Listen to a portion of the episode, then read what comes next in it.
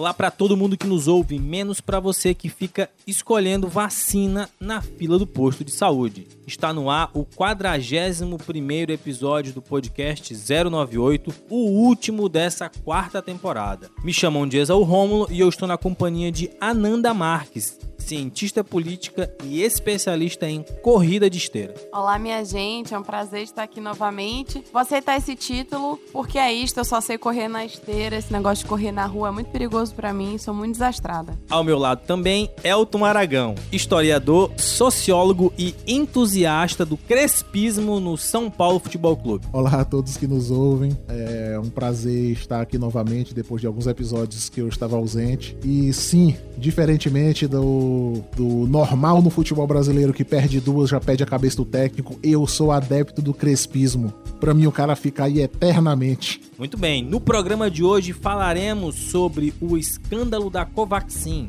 Falaremos também sobre os movimentos de rua pelo impeachment e também, no último bloco, Flávio Dino no PSB.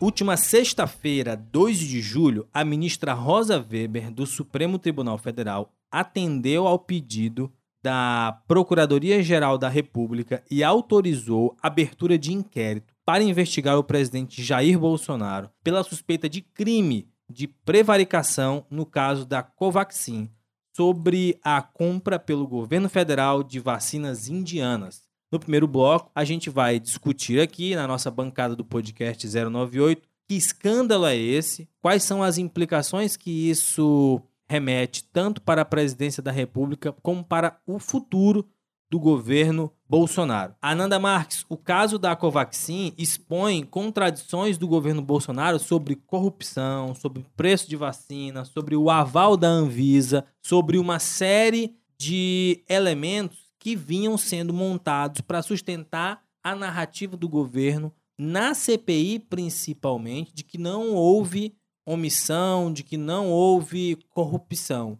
Agora nós temos aí, já como nos resultados preliminares da Comissão Parlamentar de Inquérito da pandemia, essa, esse escândalo marcante sobre a compra das vacinas indianas. Bom, Exal Rômulo, fica muito claro com o avançar da CPI que, no fim das contas, o negacionismo do governo Bolsonaro em relação a vacinas não era bem um negacionismo, né? Era uma fachada para esconder o real objetivo que era a corrupção. Então, não é que o Bolsonaro era contra vacinas, o Bolsonaro era contra as vacinas que ele não podia lucrar com elas. Inclusive, essa vacina indiana, ela tem a mesma tecnologia que a vacina chinesa. E a Coronavac. A Coronavac. E o, o discurso, né, da vacina que eles falavam e os ataques que eram feitos não foram feitos a essa outra vacina, né? Que é dessa investigação, essa suspeita de que no fim das contas havia aí um esquema de corrupção previsto. E sempre bom lembrar que apesar dessa vacina não ter sido comprada, a mera intenção de corrupção já configura aí algo a ser investigado.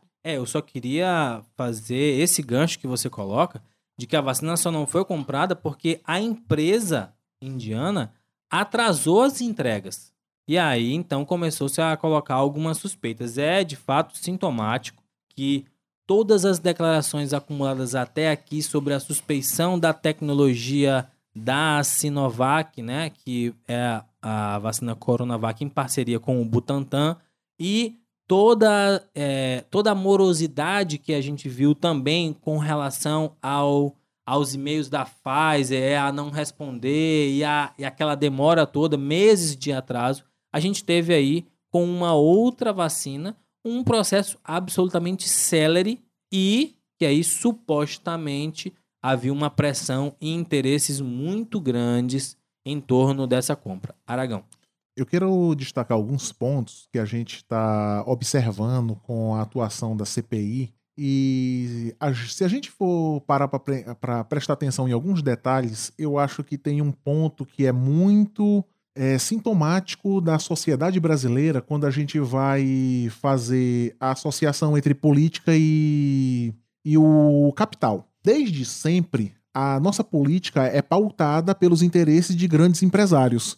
E aí a gente vê isso em diversos estudos que existem sobre o financiamento de campanha para senadores, deputados federais, governadores, presidentes, enfim para qualquer tipo de, de cargo. E a compra da vacina, a gente vê que está nesse, nesse bojo dessa discussão que, como vocês falaram, outras vacinas, elas tiveram toda uma morosidade, toda uma lentidão, todo um bloqueio para serem adquiridas. Excepcionalmente, a Covaxin teve um tempo recorde de aprovação e vamos comprar vamos é, fazer intenção de compra e vamos comprar. Então, assim, a gente fazendo essa associação, a gente vê que, mesmo no momento talvez mais trágico da história do Brasil, onde mais quase daqui a pouco 600 mil pessoas vão ter perdido a vida para uma doença, e boa parte dessas pessoas, no momento que já existia vacina, o governo continuou negociando e aí literalmente negociando a vida das pessoas em detrimento de que nós pudéssemos ter opções para que essas pessoas tomassem a vacina e se por acaso tivessem pego a doença, tivessem efeitos bem menores e tal, não, não fossem ocupar leitos de UTI, enfim, todo esse tipo de coisa. Então, assim, a CPI, ela tá fazendo uma coisa extremamente importante. Ela tá. Muita gente diz, ah, o Bolsonaro vai cair, mais uma denúncia, o Bolsonaro vai cair. Mas a, a CPI, ela tá expondo diversos problemas e ela tá desgastando demais a imagem do governo. E isso tá se refletindo em algumas pesquisas que estão saindo nos últimos dias. Hoje em dia, é, se vacilar daqui três meses, o Bolsonaro vai estar com um percentual parecido com o do Ciro. E o Ciro não consegue sair de 12%. Então, assim, a gente tem que fazer. Não nunca esquecer essa associação entre política e os empresários no Brasil, que esses caras têm muito, mas muito poder. Abre aspas, mais uma desse cara, eu não aguento mais, fecha aspas. Foi isso que, segundo o deputado Luiz Miranda, do Democratas do Distrito Federal, disse o presidente da República ao se referir ao deputado Ricardo Barros, do PP do Paraná, que é o líder do governo e o principal implicado na venda da vacina indiana Covaxin. Tanto o deputado Luiz Miranda como o seu irmão, que também é Luiz Miranda, só que é o Luiz Ricardo, ou seja, irmãos Miranda, estiveram no dia 20 de março, Ana, acompanha aqui comigo a cronologia, no dia 20 de março, apresentaram pessoalmente para o presidente Jair Bolsonaro as suspeitas de irregularidades na compra da vacina. Eles foram ouvidos na CPI da Covid na última sexta-feira, 25 de julho. Então, o presidente sabia das irregularidades e a investigação agora em curso é houve prevaricação, ou seja, ciente das irregularidades, o presidente nada fez porque ele sabia quem era o nome e, em tese, já tinha conhecimento sobre qual era o esquema de corrupção em cima das vacinas da Covaxin. É, e foi muito divertido como a Simone Tebet com o Alessandro Vieira conseguiram né, extrair dele o nome de quem seria o deputado. Ele passou o dia inteiro falando que o presidente sabia quem era o deputado e que ele não ia falar porque não, o presidente sabia que e que. Não, ele, ele argumentou que não lembrava, mas, mas claramente dizendo que não ia falar, que o presidente sabia que o presidente poderia falar e, e tirar ele dessa situação dele estar ali. E aí, quando ele revela o nome muita coisa passa a fazer sentido, principalmente porque foi o Ricardo Barros que é, fez uma emenda lá né, na, na regulamentação da compra de vacinas, ele que fez uma emenda que permitiria a compra de vacinas pelo setor privado. Então, é, muita coisa faz sentido. E aí, logo depois, a Folha, que só nas últimas semanas já teve duas gafes muito sérias e colocou o país inteiro em, em, problemas, que foi a questão do Dominguete e depois, né, das supostas vacinas vencidas. E nessa do Dominguete, foi a matéria da Folha que fez a CPI chamar ele, né? E o que ficou parecendo, ao meu ver, é que aquilo ali foi plantado pelo governo para livrar o Ricardo Barros. E aí explico por que livrar o Ricardo Barros. Porque o Ricardo Barros, ele representa uma parcela significativa do Centrão. E lembrem que hoje o que sustenta o Bolsonaro no poder é principalmente essa negociação que ele tem com o Centrão. Se ele fritasse o Ricardo Barros, que eu não duvido que fosse a vontade dele, já que o Bolsonaro não tem lealdade a absolutamente nenhum aliado, se ele fritasse o Ricardo Barros, ele ia abrir uma guerra contra uma parte do Centrão e isso poderia fazer ruir muito mais rapidamente esse governo. Então, a opção que o governo fez foi plantar essa testemunha e chegou lá com um áudio de outro período querendo falar que o deputado tá falando do irmão dele, enfim, e acabou depois sendo desmontado e foi até o que a gente teve aí a fala do senador Aziz citando o Exaú Rômulo. É interessante ver que o Dominguete é um policial, né? Que estava ali vendendo serviços de atravessador. Isso tem um nome bem característico quando você está olhando para o estado do Rio de Janeiro e para a cidade do, do Rio de Janeiro, que é miliciano, né? E é um, um agente da, da segurança pública que ele não está vendendo gato net, ele não está vendendo gás, ele está vendendo ali vacina. Então, é, foi interessante, só para resgatar esse episódio que a Ananda colocou dos irmãos Miranda, é, mostraram aí para quem está acompanhando a CPI de como que o Senado é essa arapuca, né, é essa Câmara Alta responsável por ter políticos que, que são mais calejados, que são mais. É, que tem mais casca para aguentar a pressão. O deputado Luiz Miranda chegou no dia da, do seu depoimento com colete à prova de balas, com a Bíblia do lado e estava pronto para colocar um espetáculo e dizer que era contra a corrupção, com uma denúncia muito grave, e terminou a noite, já tarde da noite, aos prantos, às lágrimas, enquanto revelava quais eram os verdadeiros interesses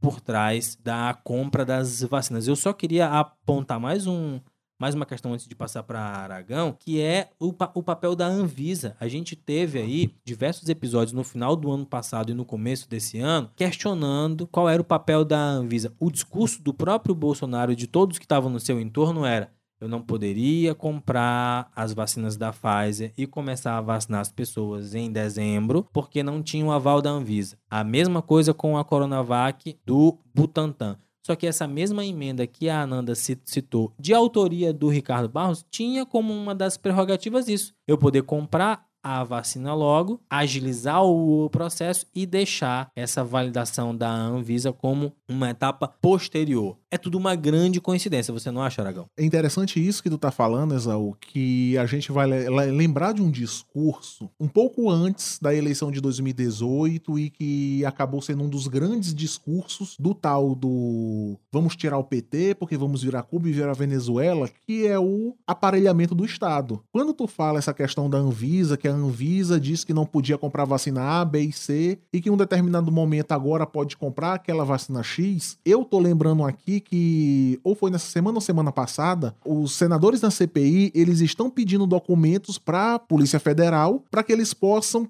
é, comprovar determinadas suspeitas ou acusações. E o que a gente tá vendo, o, a Polícia Federal tá mandando documentos aos pingados, bem aos poucos. Se isso não é o tal do aparelhamento do Estado o que que é. E aí eu vou resgatar o começo da tua fala para lembrar de novo de que o, a cidade do Rio de Janeiro, o estado do Rio de Janeiro, é, por muito tempo a gente ficou brincando de que, ah, mas é o tropa de elite lá no Rio de Janeiro, o resto do Brasil não é assim não. Aí precisou para que um cara que é miliciano chegasse ao cargo mais alto do, do país para a gente perceber que, na verdade, aquela dimensão local, ela tem muito mais de nacional do que a gente imagina. Até hoje tem uma, uma jornalista, que eu não vou lembrar como é que é o nome dela, pergunta, quem matou Marielle? Por que matou Marielle? Ela fica contando os dias, todos é, os dias. Eliane Brum. Eliane Brum, é, obrigado. Então, assim, se num país um pouco mais livre, as instituições, se as instituições fossem, vocês acham que a gente já não teria uma investigação bem mais forte sobre a morte da Marielle Franco, por exemplo? É, se, os, se os órgãos fossem realmente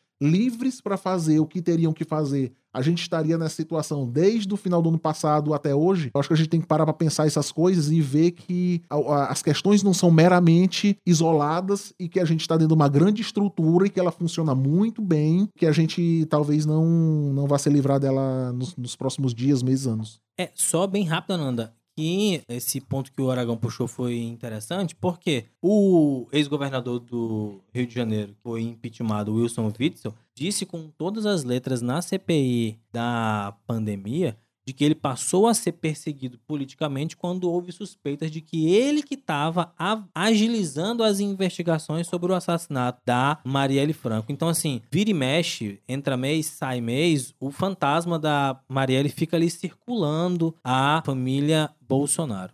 Então é isso, Cylon. Passando a régua no bloco 1, eu invoco o quadro legislativo brasileiro. Vossa Excelência me concedeu a parte, eu falo. Se não me conceder. Lá do outro lado. Se não. Se não souber ler, leia isso aqui. Retirar o presidente José Sarney Não Essa é uma mentira. Estou manifestando que eu posso. Vossa Excelência aqui já coordenando a candidatura do Collor, lá do outro lado. Se Vossa Excelência me conceder a parte, eu falo. Se não me conceder. Vossa Excelência. que gira. Legislativo brasileiro. Como não gostar de Vossa Excelência? Como não gostar? Essa empresa é muito... Lá na nossa região, chapéu de otário é marreta.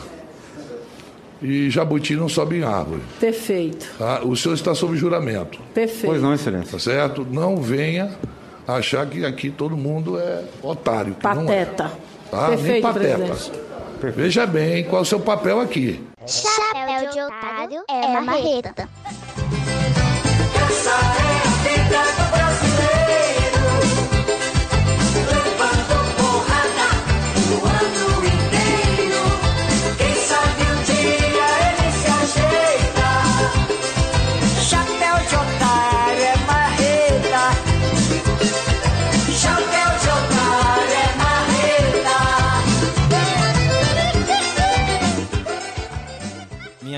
O Omar Aziz falou aí, inclusive no depoimento do Dominguete, né, que tinha apresentado um áudio e aí foi é, foi descoberto que esse áudio era uma gravação, estava fora de contexto e ele soltou essa pérola aí, mais uma Nanda. Chapéu de otário é marreta, rapaz. Pra quem não sabe, ele tava te citando, né, Era? Zaú? É. Olha só, rapaz. Que coisa, né? Isso aí é, é um mantra e eu acho que serve para muita coisa, né? Ainda tem a senadora Elisiane Gama dizendo aí ao fundo, pateta tem um outro muito bom que é o problema do Mickey é achar que todo mundo é pateta. Essa também é muito boa, né, Saila? Vamos lá.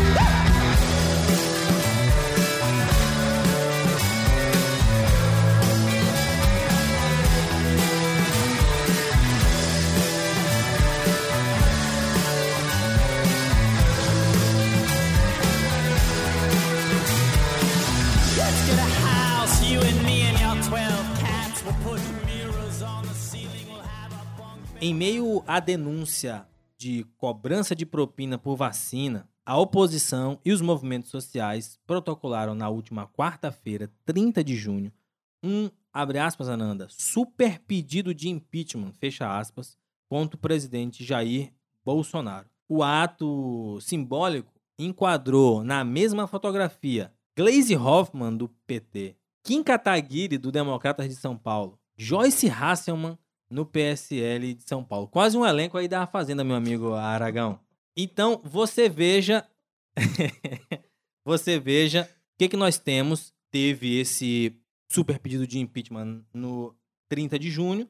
E dia 3 de julho, as ruas foram de novo tomadas por um protesto pedindo o afastamento de Bolsonaro. O Fora Bolsonaro começou a ganhar corpo nas ruas. E eu queria que a gente discutisse agora aqui nesse segundo bloco, como que esse pedido de impeachment mais amplo, com setores tanto da esquerda como da direita, reforça uma ação da oposição ao governo federal. O que, que a gente tem hoje aqui, diante disso, é a assinatura de um pedido que fala sobre crimes contra outros poderes, crimes contra determinados direitos, crimes contra a segurança interna, crimes contra a probidade na administração, dinheiro público, descumprimento judicial. Então, assim, é um currículo extenso de motivos pelos quais o Bolsonaro deveria ser impeachmentado.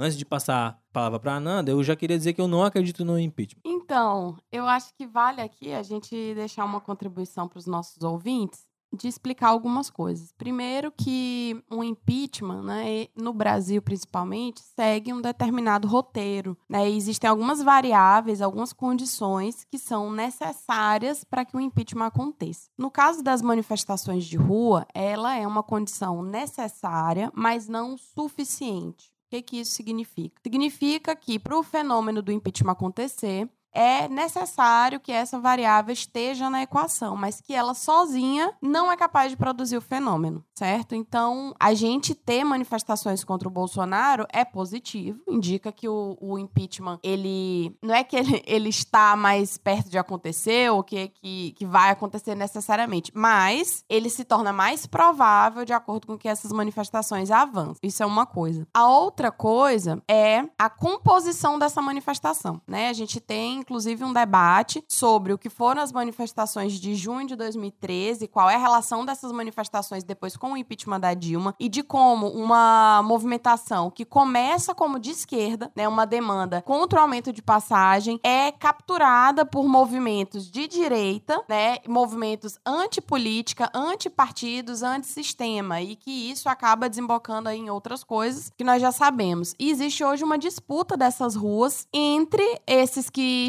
que são oposição ao Bolsonaro, uma posição mais histórica, digamos assim, né? Pessoas de esquerda que são oposição ao Bolsonaro desde antes dele ser presidente. E essas pessoas que hoje são oposição ao Bolsonaro, mas no fim das contas já o apoiaram e são arrependidos, como a gente vê nessa, nessa fotografia que Exaú cita, o próprio Kim Kataguiri, a Joyce Hasselman. Então, esses bolsonaristas arrependidos e o que seria uma frente ampla ou não contra o governo Bolsonaro. Né? Finalizo aqui minha contribuição inicial dizendo que eu também acho que o impeachment não vai acontecer e nem acho que seria o melhor cenário para o Brasil. Bom, eu acho que eu vou começar minha fala sobre isso é, levando para o seguinte lado. Hoje no Brasil, a gente. Eu, eu confesso que eu vi pouco sobre isso. Vocês estão vendo um pouco as redes sociais nas últimas semanas, mas eu estou vendo um pouco um debate que existia na época de 13, 14, 15, por aí, assim que foi aumentando, que é: vamos supor que tenha tempo hábil para o impeachment do Bolsonaro e as consequências disso para nossa democracia, que mais uma vez nós iríamos ter um presidente eleito e impeachmentado. A gente iria sair lá da ditadura, iria passar por. Não vai dar tempo de fazer as contas aqui direito, mas o terceiro presidente impeachmentado em coisa de 30 anos. É um impeachment para cada 10 anos. É muita coisa. É uma coisa que a gente vê que aquela fala de ah, democracia jovem tal do Brasil, não sei o quê. A democracia no Brasil, a gente percebe que ela não tem a estrutura necessária pra gente, é, entre aspas, confiar nela plenamente. Hoje mesmo a gente vê um certo medo em muita gente sobre um possível golpe de Estado. O Bolsonaro ficar dizendo: olha, não vou aceitar o resultado das eleições, é voto impresso, voto auditável, não sei o quê. É uma premissa que ele vai usar lá na frente para dizer corrupção e não sei o que, precisamos manter nossas instituições democráticas dando um golpe de Estado, que é um negócio assim é, paradoxal. A Nanda começou falando sobre o, o combo, digamos assim, que é preciso para um, pra um impeachment. E aí a gente tem as manifestações, a gente tem talvez um início de articulação política dos partidos para isso, mas a gente vê também que o, o governo negocia com o Centrão e o Centrão é que acaba sendo sempre o fiel da balança na política brasileira. E a gente também tá começando a ter um movimento na mídia. E a gente, eu, eu sempre gosto de reforçar isso, a gente não pode esquecer o papel da mídia nesses processos políticos no Brasil. Se não fosse, por exemplo, a dona Rede Globo, o que ela fez durante 13 e 16, até o, o auge que foi o impeachment da Dilma, foi uma coisa, eu não vou dizer criminosa, porque eu não vou ser leviano nesse ponto, mas ela teve um papel importantíssimo naquilo ali.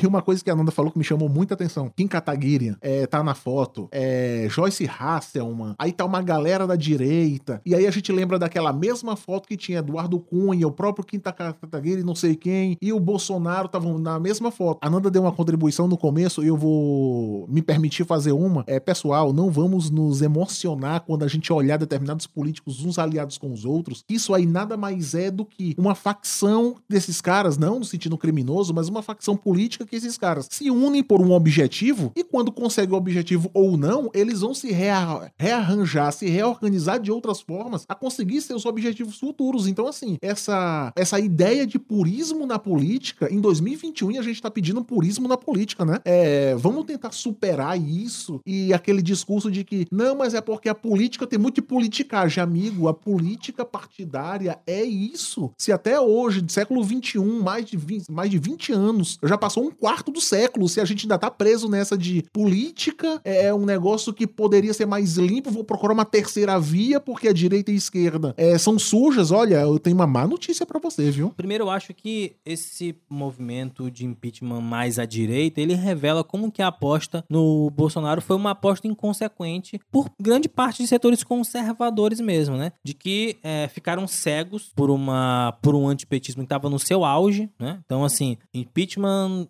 da Dilma em 2016, Lula preso. Então, tava ali, 2018 foi o auge daquele antipetismo e ainda assim o PT tava no segundo turno. No desespero de não podemos deixar esse partido que é o maior corrupto do planeta, da galáxia, voltar ao poder, virar uma espécie de México, uma ditadura comunista, esse antipetismo faz uma aposta absolutamente inconsequente num candidato que não é de direita, não tem valores republicanos, não tem valores democráticos e tem aí uma política é absolutamente favorável à morte. Acho que esse é o primeiro aspecto. E esse. O que eu entendo é que cada vez que a gente vai fomentando essa narrativa de impeachment, de enfraquecimento do governo, quanto mais o governo fica frágil, mais o centrão se fortalece. Mais os partidos que dão sustentação a esse governo sobem o preço.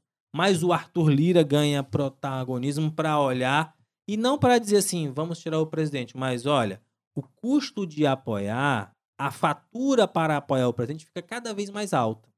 Então, é um centrão já esteve com o Lula, hoje está com o Bolsonaro, e se o Lula for candidato, ou for presidente, ou for o Ciro, ou for o Moro, vai estar com esses políticos, e é um centrão que se fortalece, porque, ao, a exemplo do que aconteceu com o Temer, teve que cobrar uma fatura muito alta desse centrão. Então, as forças políticas, e aí eu queria só para amarrar o meu comentário, a nossa análise aqui, a Anda falou de um aspecto importantíssimo, que é necessário, mas não suficiente. As ruas estão falando. Aragão falou de um outro aspecto que é necessário, mas que precisa não, que não necessariamente é suficiente por si só. A imprensa cobrindo isso. E eu trago um outro aspecto que é a vocação do vice, a disponibilidade do vice. Para que exista um processo de impeachment, o vice precisa estar disponível a organizar aquela coalizão uma vez que o primeiro mandatário esteja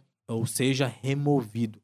A gente viu isso com o Itamar, a gente viu isso com o Temer, com a carta do Temer, etc e tal, mas a gente não vê isso com o Mourão. Ele não dá nenhum sinal, não há nenhuma temperatura é, no ar, não há nenhum rumor de que o Mourão esteja disposto a pegar essa batata quente que vai cair no, no colo do, mili do militarismo uma vez que o Bolsonaro esteja removido. É, só um ponto que eu lembrei agora, Exaú tá falando disso aí do vice, e por algum motivo eu lembrei de um ponto importante que eu acho que a gente precisa citar aqui. Hoje, o Lula tem é, a maior parte dos votos, segundo as pesquisas de intenção de voto, chegando a mais de 50%. É muito importante a gente perceber um detalhe. Hoje, Pro PT, é muito importante que o Bolsonaro continue presidente. Nós sabemos que ele se posiciona em redes sociais, que eles mandam pessoas para as manifestações e tal. Isso é demarcar um espaço, tanto no espaço físico como no mundo virtual. Mas a estratégia política do PT hoje, se o Bolsonaro por algum motivo cai semana que vem, quem vai ser o cara que vai angariar a maior parte desses votos? Dependendo dessa figura, o Lula pode começar a cair um pouquinho nas pesquisas enfim, é um outro ponto no jogo político brasileiro que a gente tem que levar em consideração aí. Uma possível, que eu também, igual vocês, não acredito que vai acontecer o impeachment,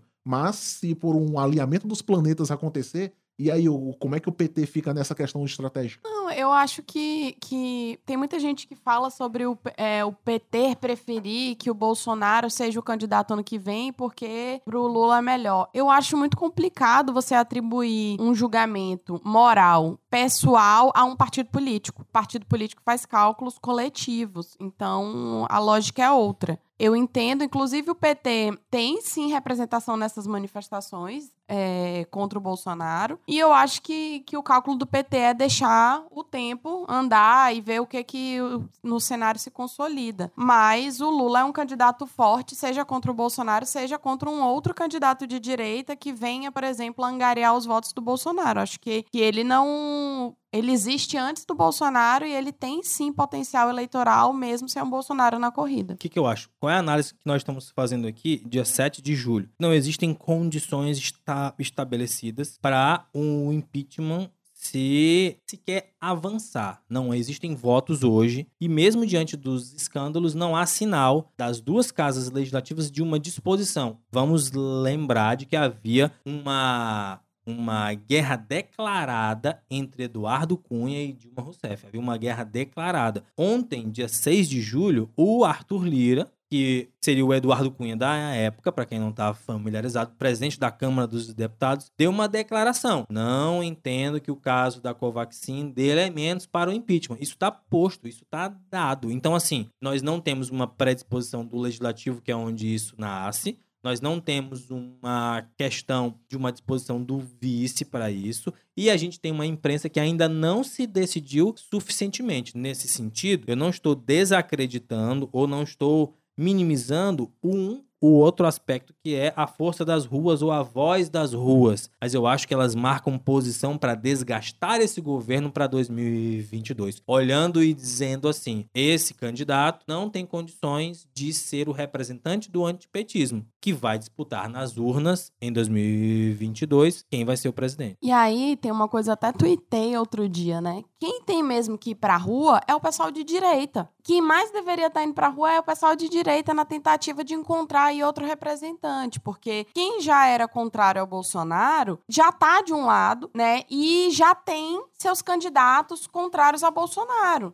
Então, quem tá de fato sem representação, caso o Bolsonaro não chegue ano que vem a- na eleição, ou caso o Bolsonaro já não seja uma opção eleitoral, porque tem esses bolsonaristas arrependidos que hoje já não querem mais votar nele, é, é que precisa dessa mobilização para eles encontrarem um candidato. Isso é uma coisa. A outra coisa é da gente conseguir entender que manifestação, gente, é difusa, né? Movimento social tem esses movimentos sociais, inclusive, que são muito específicos, é, como foram, por exemplo, aquelas manifestações contra os cortes na educação em 2019 e o próprio Ele Não em 2018, que conseguiu aglutinar uma gama de pessoas. E são movimentos difusos. E aí, inclusive, tem um pessoal que é antipartido, né? Um pessoal que não quer que os partidos políticos participem. Aí fica difícil, porque não tem como se organizar sem os partidos políticos. E uma máxima, talvez eu, eu sempre falo disso com o Exaú, é talvez a única lei da ciência política, é que a, o poder o poder político sempre vai se organizar. Não existe poder político desorganizado. Então, essa voz das ruas difusa, se ela não encontrar um caminho organizado e organizar acaba sempre caindo na, na ideia de institucionalizar, não vai dar em muita coisa. É preciso organizar o poder. É só uma coisa em cima disso que a Nanda falou, do começo do, do que ela falou, do pessoal da direita de ir pra rua. Eu acho que eles caem num paradoxo. Eu não tô vendo nenhum nome pra que eu possa apoiar. E tem o Lula que vai ganhar a eleição. Então eu vou acabar votando no cara que eu não queria votar porque eu sou antipetista desde sempre. Então ele se vê num paradoxo de o que eu faço da minha vida. Eu votei errado em 2018, não quero mais esse cara, mas o Lula vai ganhar. E aí, o que, que eu faço? E tem uma coisa, que é o cara que tá, tá praticamente dizendo assim pra gente: olha, se não for do meu jeito, eu vou voltar de novo no Bolsonaro. É esse né? cara, esse, cara que eu tô falando. que aí eu olho e digo assim, meu amigo, sabe? Se lasque pra lá, porque se com 500 mil mortos a pessoa ainda quer votar no Bolsonaro, me desculpa, não tem o que fazer. Não tem a concessão feita pra essa pessoa mudar de ideia. É então, como eu tuitei um dia desse dizendo assim: se você conhece alguém que ainda apoia o Bolsonaro nessa altura do campeonato, desfaça a amizade. Porque essa pessoa é uma pessoa não perigosa. vai mudar de ideia, acabou. Daqui, daqui pra frente, eu acho que não, não tem mais volta. Só que essas pessoas são minoria, é isso que, que, as- que a gente precisa entender, porque eu vejo também uma postura muito. A gente precisa fazer concessão, a esquerda precisa isso, a esquerda precisa aquilo. Olha, A esquerda tá na disputa eleitoral. Ponto. Precisa se organizar para isso. Fazer concessão para frente ampla é em casos específicos, como, por exemplo, nessa assinatura do super impeachment. E eu queria fazer só um, uma, uma- um comentário sobre esse super impeachment. Que, apesar dessa foto ter pessoas de direita, quando você olha as assinaturas, nós só temos quatro figuras de direita que assinam o pedido. Então, apesar da foto, no documento, a grande maioria das assinaturas são organizações e partidos políticos historicamente de oposição ao Bolsonaro. Vamos lá, Silent, pro bullying do futuro. Bullying do futuro. Na esteira dos movimentos pelo impeachment, Nando, o bullying do futuro de hoje é teu pai defendia vidraça na internet. Sempre que tem manifestação, aparece aí uma lixeira quebrada, uma vidraça quebrada, tem aquele cara que vem e diz assim, vandalismo, não é possível, é inaceitável, muita violência, não dá. E aí, Ananda? Oxe, aqui em São Luís, pintaram a ponte com fora Bolsonaro, aí tava ontem, né, os cidadãos de bem apagando, né, lavando a ponte para tirar o vandalismo, Indignados, indignados com o vandalismo, mas não se indignam com as mortes do governo Bolsonaro. Não se dignam com as aglomerações. Os monarquistas estavam lá lavando? Provável. Não, talvez não, porque monarquista geralmente coloca algum empregado, né? Eu acho, pelo vídeo que eu vi, tinha só um rapaz lá. Era, ele tava com um spray, ele não- tava nem lavando, bicho. Ele tava cobrindo Dá o bicho. muito trabalho lavar. né? Égua, meu irmão. Ó, eu vou falar a mesma coisa que eu falei outro dia. Pra mim, manifestação que não, não quebra alguma coisa, que não que é pacífica demais, tá errado. É Porque isso, sabe? o Estado só conhece a linguagem da violência mesmo. Então, o patrimônio privado ser violentado, na verdade, é a linguagem do Estado. Muito bem.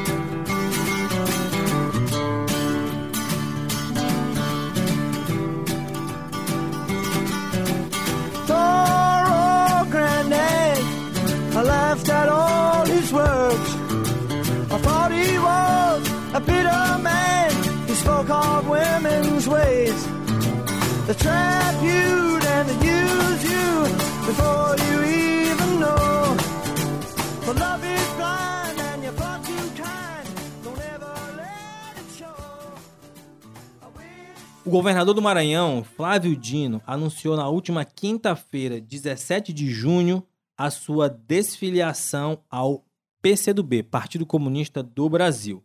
Ele anunciou um dia depois que estava ingressando no PSB, numa estratégia de reaproximação com o ex-presidente Lula, também visando as eleições de 2022. O anúncio foi feito pelas redes sociais. Abre aspas. Desejo êxito ao partido na sua caminhada em defesa de uma pátria livre.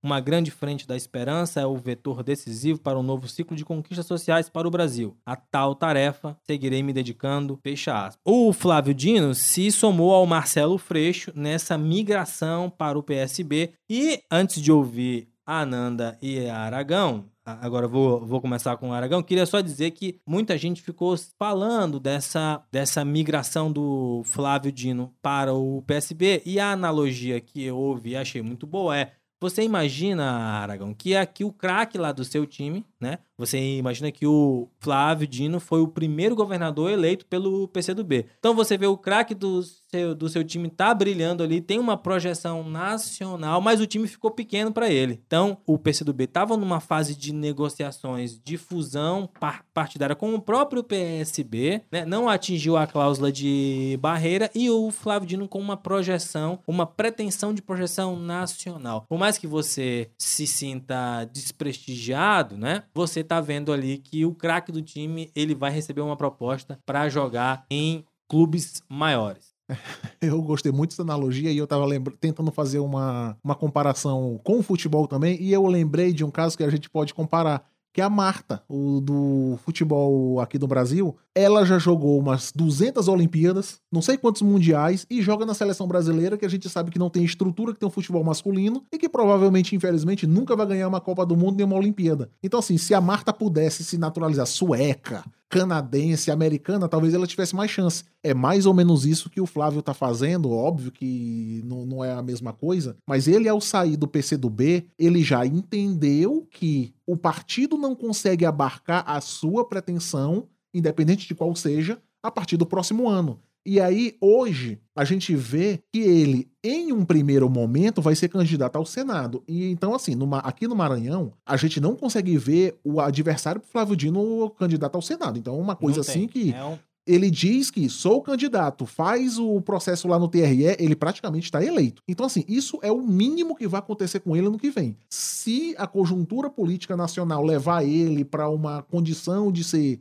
vice, então, sei lá, é outro departamento. Mas independente das duas coisas, no PCdoB, ele estava muito grande para um partido que, como tu falou, não atingiu a cláusula de barreira e muito provavelmente ia passar por um processo de fusão, sei lá, com outro partido. Então, assim, ele antecipou o movimento que ele já iria fazer. O Marcelo Freixo também sai do pessoal, pessoal né? Do pessoal por outras questões. Isso, é, são outras. É, é, um, é um outro debate que foi feito lá, mas que eles chegaram num ponto comum e o PCdoB acabou saindo bem fortalecido, porque o Marcelo Freixo e o Flávio Dino, eles são duas pessoas que têm uma projeção muito grande hoje em dia, que são muito respeitados, independente do viés político das pessoas. Isso a gente tá excluindo aí a família Bolsonaro e tal, que eles adoram falar do Flávio Dino, Paraíba e tal, enfim. Mas que o Dino e o Freixo, eles são dois expoentes da política nacional hoje e que de vez em quando a gente até ouve aquelas coisas assim, ah, quando Lula sair da política, morrer e tal, não sei o quê. São dois nomes que normalmente são citados assim, olha, são dois caras que podem pegar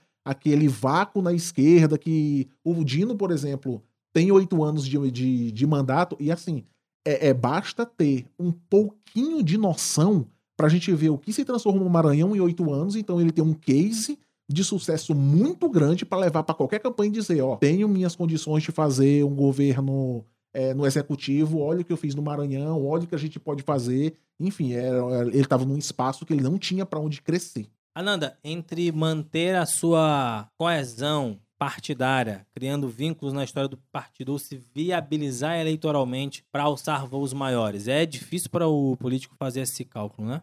Acho que não. Acho que não. Acho que quando. Ainda mais quando se analisa a carreira política e a possibilidade futura, e, e quando é alguém que é cabeça de chapa, alguém que foi né, do executivo mesmo, alguém que teve mandato, eu acho que o cálculo é muito simples de fazer, apesar das questões pessoais envolvidas. Uma coisa é você ser, por exemplo, militante do partido que, que é, não, não faz o mesmo cálculo e que ao sair ou ao ficar envolve muito mais uma questão pessoal do que coletiva, digamos assim.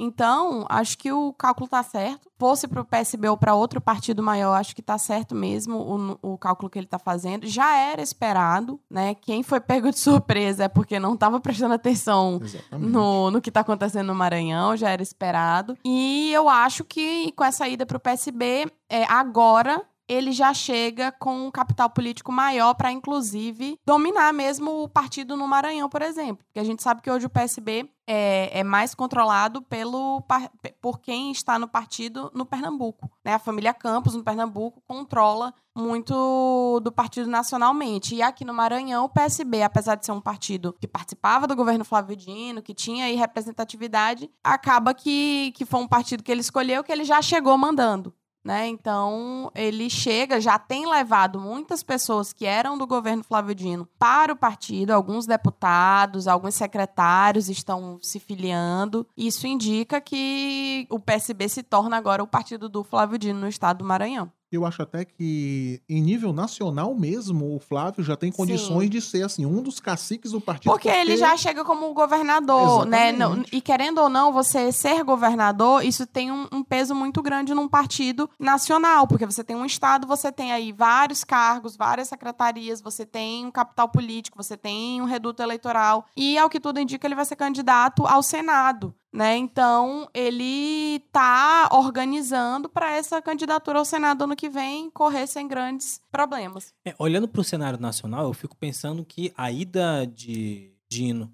para o PSB é uma ameaça para o Ciro Gomes, que tinha em 2018 essa expectativa de que o PSB o apoiaria. Flávio Dino, Marcelo Freixo indo para o PSB é uma aproximação quase que gravitacional para apoiar o Lula. Sim. E aí pode ser novamente que o Ciro monte a sua campanha presidencial sem os apoios necessários para ser um representante com fôlego para passar ali de 10, 12%. E no fim das contas, acaba caindo na mesma, na mesma disputa de 2018, né? Que foi a candidatura da, da Marília Reis, lembra? Que foi uma jogada de fato do Lula, que conseguiu levar o PSB, né? E sacrificou a candidatura da Marília, que é do PT. E aí, ano, ano passado, a gente viu a eleição para a Prefeitura de Recife do filho do Eduardo Campos, né? Então, assim, isso é muito legal de ver que as eleições nacionais, digamos assim,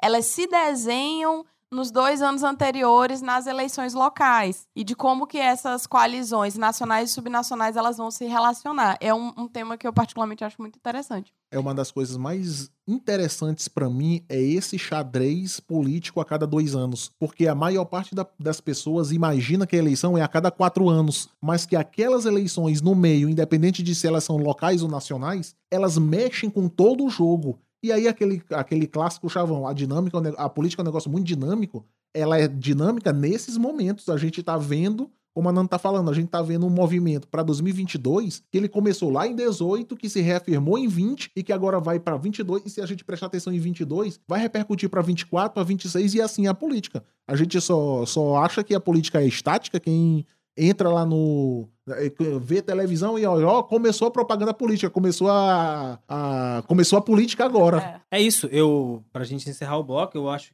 que Flávio Dino já estabeleceu o seu patamar do ponto de vista nacional e agora eu, nós estamos aqui gravando o último episódio dessa quarta temporada. Será que ele já- ouve o podcast? Vou já colocar aqui que até daqui três meses já vai ser decidido aí os futuros da política estadual, né? Porque além da sua candidatura para o Senado, tem aí a sucessão ao Palácio dos Leões, que vai ser um tema que vai movimentar bastante as terras timbiras ainda em 2021. Ananda e Elton, vamos agora aqui para o Caixa de Recados.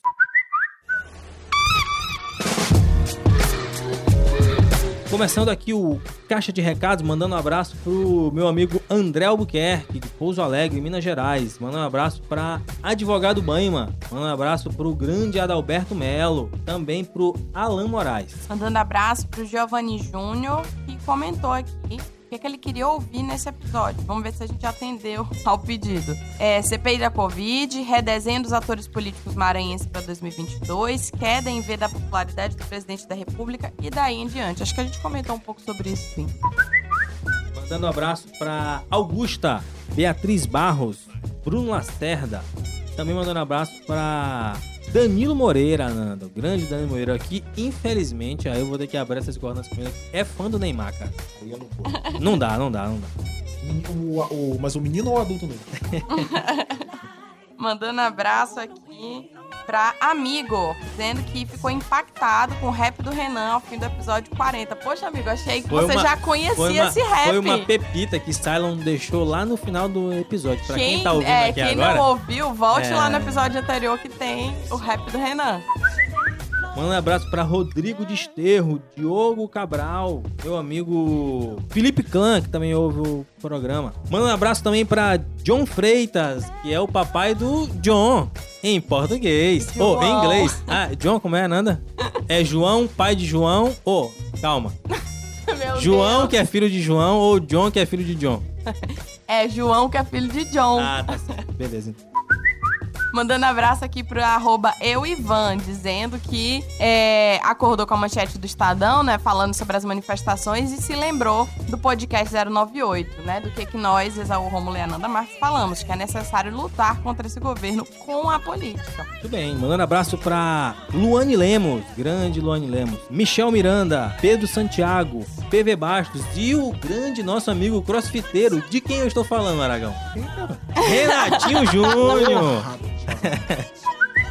Mandando abraço aqui para Petisqueiro, nosso querido Petisqueiro, e Nossa amiga Ritinha CG1, que está com, a seguinte, com o seguinte nome no Twitter agora: Júpiter Baterias. Eu adoro os nomes de Rita no Twitter. Manda um abraço pra Celef, Sandro Monteiro, Ricardo Agum, grande Ricardo Agum, pai de pet. Também, infelizmente, já dá- abrindo a minha segunda discordância aqui. Pai de pet não é pai. Mandando abraço aqui para Milton Raposo. Grande amigo. Grande Hamilton Raposo, que tá na fanbase de Exal Rômulo. Vitor Sandes. Manda um abraço pra Tiago Viana. Manda um abraço pra Maria Caroline. Marcos Grande. É isso, Anando? Acho que deve ser só essas pessoas que ouvem o programa. Se mais alguém ouve o programa, por favor, conte aí pra gente ao final do bip.